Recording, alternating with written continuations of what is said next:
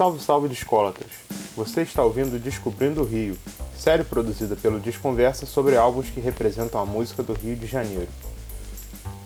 Descobrindo o Rio é uma produção resultante do edital Cultura Presente nas Redes 2, realizado pelo Estado do Rio de Janeiro, Secretaria de Estado de Cultura e Economia Criativa.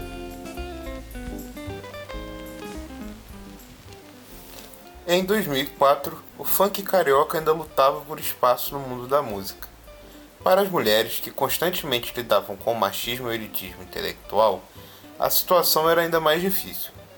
Com o disco Boladona, a cantora Tati Quebra-Barraco abriu portas que nunca mais se fecharam para as MCs do estilo musical. Neste episódio, entrevistamos GG Albuquerque, jornalista e pesquisador que publicou o artigo as poéticas da putaria de Tati Quebra-Barraco e Boladona.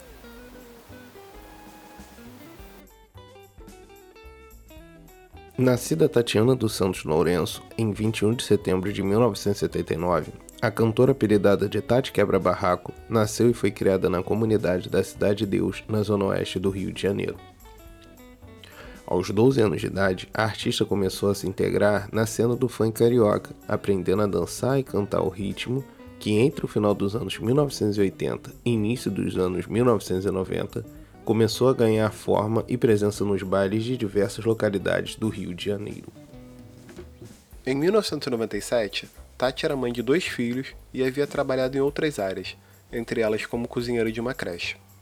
Nessa época, começou a compor seus primeiros funks, tornando-se uma das pioneiras em criar letras com visões feministas, com temas como o amor, o sexo e o poder feminino. Através da gravadora People's Records, a artista gravou seu primeiro álbum, auto-intitulado, em 2000, ano em que também participou da coletânea Bom Até Debaixo d'Água Volume 2, ao lado de outros artistas como MC Cacau do Dendê, Bonde do Tigrão e MC Sapão.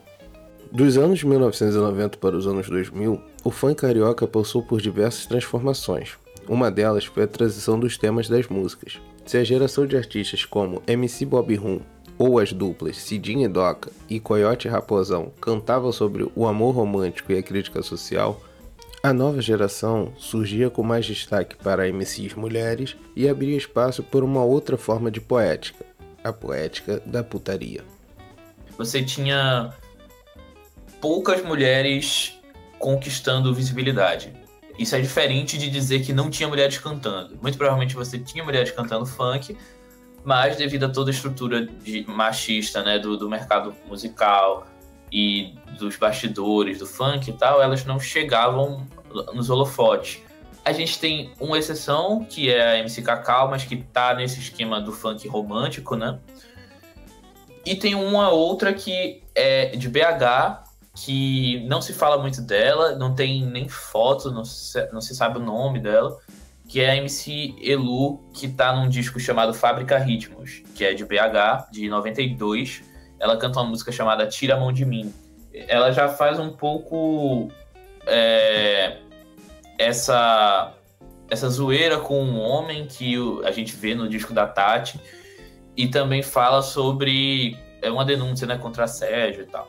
Tanto é que o nome da música é Tira a Mão de Mim. Mas ela é meio que uma exceção, né? Majoritariamente, 80 e 90 você tem essa coisa romântica, né? Do funk melody e tal. E aí passa pra a putaria. A Deste Grona justificou essa mudança no documentário Sofia Mastou na Moda. Ela fala que isso, essa passagem pro funk do prazer, como ela chama, aconteceu porque os bailes de briga, né? O corredor, lado A, lado B e tal estavam enfraquecendo o movimento em termos de público. Era muito restrito. Então se precisou oxigenar, colocar uma coisa diferente e tal, e a putaria foi o que apareceu. E aí também na putaria foi o lugar em que as mulheres conquistaram mais visibilidade, assim. É, é, e aí é uma coisa meio complicada, porque você vê é, MCs mulheres como MC Dandara, por exemplo, falando que só, só sentiram que o trabalho delas tinha interesse, recebia interesse das pessoas quando lançavam músicas sobre putaria. Então é meio que elas foram empurradas a cantar essa parada, mas ao mesmo tempo é, não é uma coisa, não é aceitar totalmente esse lugar como uma opressão, né? Porque elas souberam articular com muita muita propriedade mesmo, assim, colocar, cantar sobre seus próprios desejos dentro dessa coisa da putaria. Com o passar dos anos, o funk conseguiu ampliar seu espaço na mídia e atingir outros públicos além das comunidades. Desde o surgimento das equipes de som, nos anos 1970, o cenário foi se moldando a partir de DJs e futuramente com a presença dos MCs. Para a geração a qual Tati Quebra Barraco pertence, uma figura fundamental foi o DJ Malboro, figura importante na disseminação do funk que ajudou o estilo a alcançar as casas de classe média e também a TV aberta. Foi com o produtor que a cantora produziu seu segundo álbum, o histórico Boladona. Acho que o Malboro é um cara que ele soube ele soube vender o funk, não no sentido negativo assim, né, mas ele, ele era um cara que sabia falar bem sobre o funk, né, então sabia apresentar a parada para jornalista, para mídia, para imprensa, e isso foi fundamental, né, no início do movimento. Porque chegava não só uma música, mas também um contexto, né, sobre ela. Então, ele foi certamente um dos maiores e mais importantes mediadores do funk, sobretudo nesse início ali, até o início dos anos 2000. Com o tempo, outras pessoas foram tomando esse lugar, né, e ganhando mais destaque e tal. Mas o Marlboro foi fundamental nesse, nesse princípio, né? Foi o cara que mostrou, levou esse funk pra Xuxa. É, também foi o cara que lançou o primeiro álbum nacional de funk, né, com os artistas cantando em português. Foi o Funk Brasil, é, a Funk Brasil apresenta. DJ Malboro apresenta o Funk Brasil. O primeiro saiu em 89. Então é isso, é um, é um cara fundamental como mediador mesmo, assim, dessa cena para outros lugares. Em 2004, Tati Quebra Barraco lança através da Link Records o álbum Boladona, com 18 faixas divididas em 46 minutos. No repertório estão incluindo os clássicos do funk carioca, como além da faixa título, Cabocla Aqui, Vou Botar Você na Pista e Satisfação. A produção foi realizada por DJ Moburo e o disco conta com participações de Bonde do Tigrão, MC Fornalha e MC Serginho. No encarte do CD, as músicas são listadas com seus respectivos BPMs descritos era um momento de uma popularização, assim. Acho que o funk estava começando a ir para um mainstream é, e alcançar novos territórios, né? Além do Rio de Janeiro, se expandir mesmo, assim. Para ter uma ideia, é, 2002 que teve um tornado muito nervoso, um CD da Furacão 2000 que tinha é, Tigrão, Jonathan da Nova Geração, e aí o disco da Tati sai meio que nesse contexto, assim, né? Tanto é que tem música que vira trilha de, da novela, acho que de América, não lembro, novela da Globo. E nesse momento, assim, é, eu acho que o, o, disco tá justamente nesse momento, assim, de uma é, expansão do funk no cenário nacional e também de uma de uma adentrada dessa, dessas letras de putaria, de sensualidade, sabe? Malboro ele conseguiu pegar um, umas texturas eletrônicas assim muito bonitas, né? Como a própria Boladona. A, a, a música Boladona, né? Tem o sample de Lyle e Bushwhackles, uma música chamada Love Story. E aí ele consegue pegar essas coisas meio texturais, eletrônicas assim, que dão um aspecto mais melodioso, né? Para algumas faixas. E a Tati, eu acho que a grande coisa é a personalidade da Tati, assim, cantando, né? Porque tem alguns momentos muito muito bonitos, assim, do ponto de vista da produção musical. Mas, de uma forma geral, não é algo muito fora da curva, assim, do que estava sendo produzido. O que deixa fora da curva é a voz da Tati, assim, cantando com, com marra que, porra, velho, é de outro mundo, né? e com um deboche assim na voz, né? Com ironia que só ela tem, só ela tem. E aí acho que isso levou o disco para outro patamar, sabe? Além da malícia que ela coloca nas faixas de duplo sentido, né? Tipo Caboclo aqui. E, pô, acho que é isso, né? Sou, além dos, porra, e os bordões, né? As frases de efeito, sou feia, mas tô na moda. Cara, isso tudo acho que é ali a, a personalidade da Tati mesmo brilhando que fez esse disco ser o que ele é. Com o público, Boladona fez enorme sucesso, potencializado também pela presença da música na trilha sonora da novela América, exibida em horário nobre pela Rede Globo em 2005.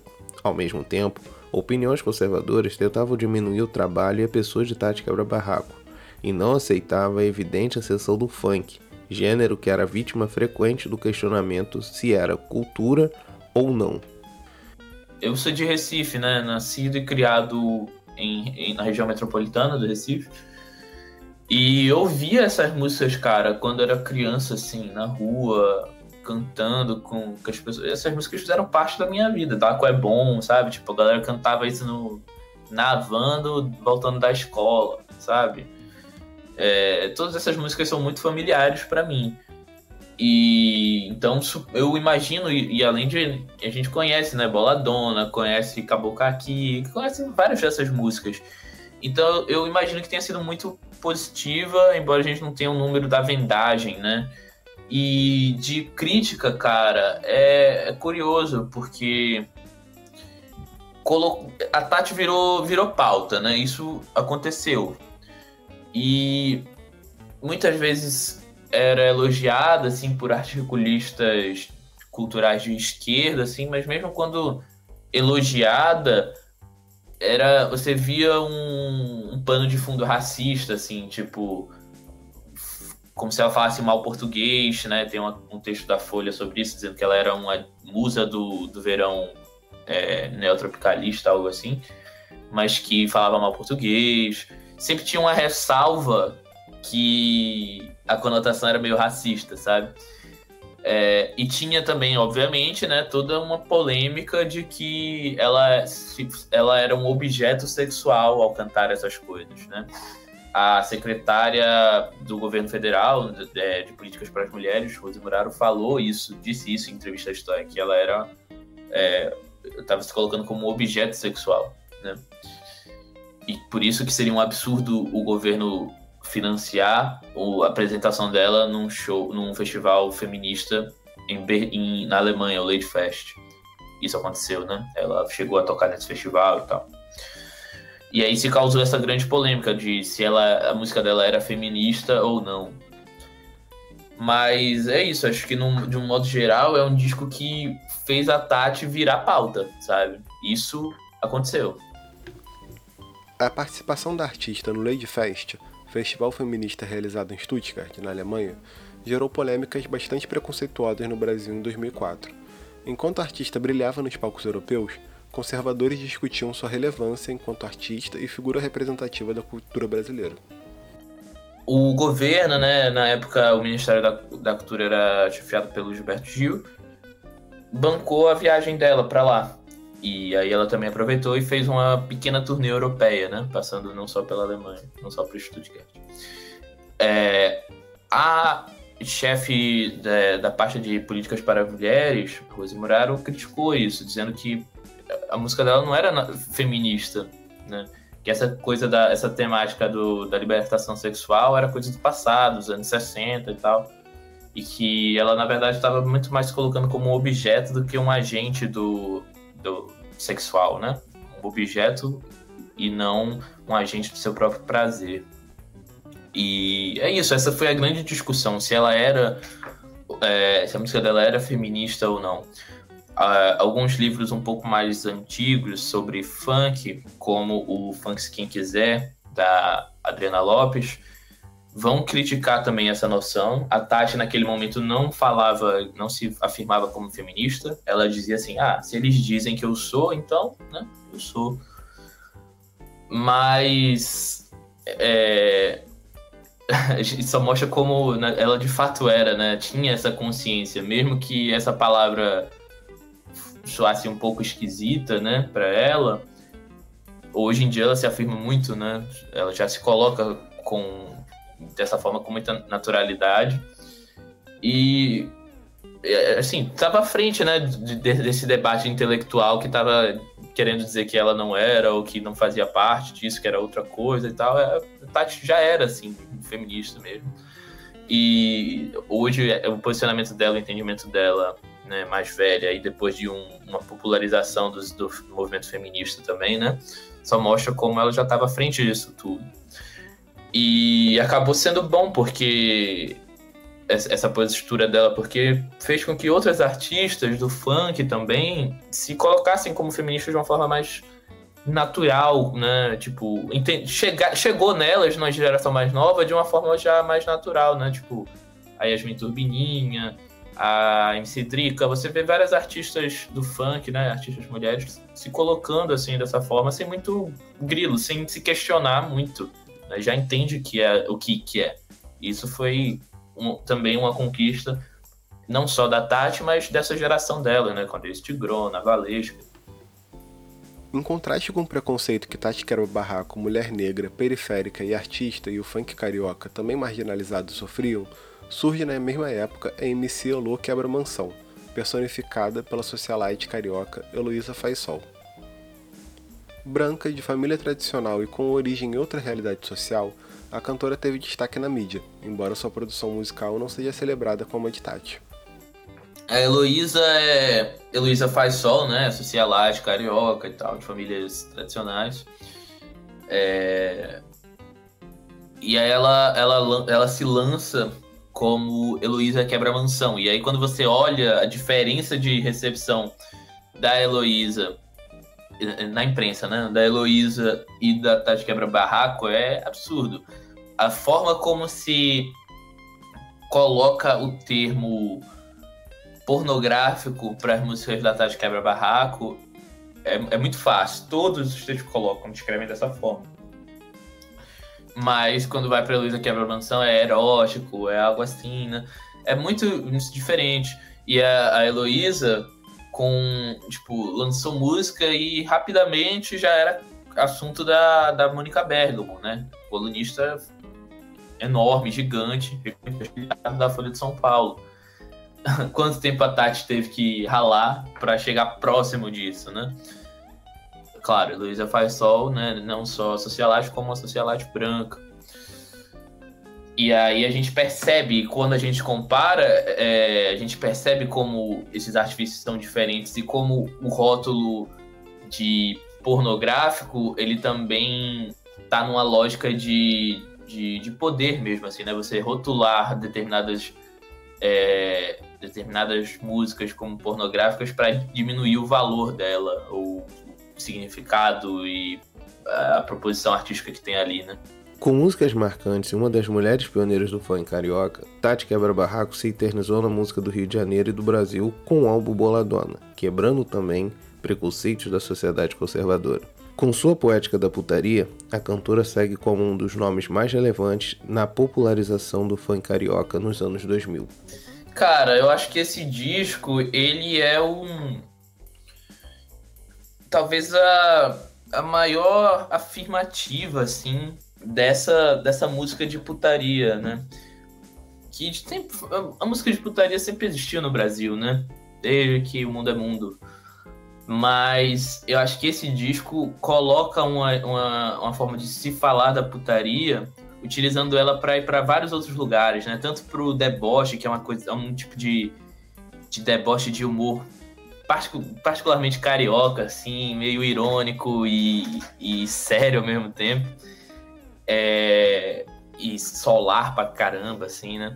E tem também é, usar putaria para falar de várias outras questões, né? A Tati fala isso, usa isso para debochar do, do homem, né? E de uma masculinidade, de uma, de uma ideia de virilidade e tal.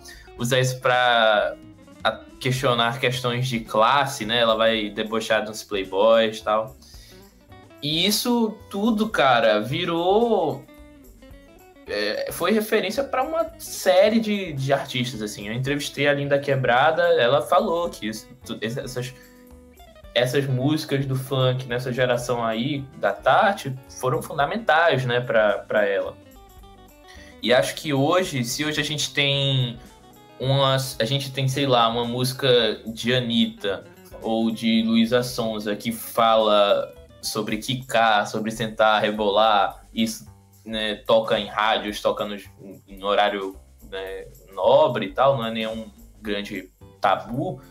Muito disso veio da geração da Tati, né? De trazer isso, de falar isso de uma forma mais natural, assim, né? Sem, sem muito pudor. Então, acho que tem uma revolução, é parte de uma revolução comportamental, sabe? Assim, de entender o sexo de uma forma mais livre, mais pudorada, mais aberta e de usar ele como a sexualidade como um campo para questionar vários outros é, lugares da sociedade, sabe? Acho que é por aí. Acho que tem algumas músicas que, assim, ficaram lá atrás mesmo, né? Mas é natural, um disco com bastante faixas, né? Mas, pô, tem músicas aí que são eternas, né? A própria Boladona é eterna. É, Vou botar você na pista. É, pô, essas músicas são são eternas, né? Sofia, mas tô na moda. E se marcar eu pego mesmo, hein? Pô, todas essas músicas aí são eternas, né? Não só pro funk, mas acho que já compõem a nossa memória de música popular brasileira. É isso, acho que é um disco que tem que entrar em discoteca básica, tem que entrar nas listas de, de melhores trabalhos da música brasileira, porque é um trabalho assim que vira o jogo, né? Acho que depois dele, assim, não é feito só por ele, tem toda uma geração de artistas ali empenhados, mas esse disco capta muito bem, ele sintetiza as coisas, né? E aí depois dele é outra parada, vira outra, outra coisa.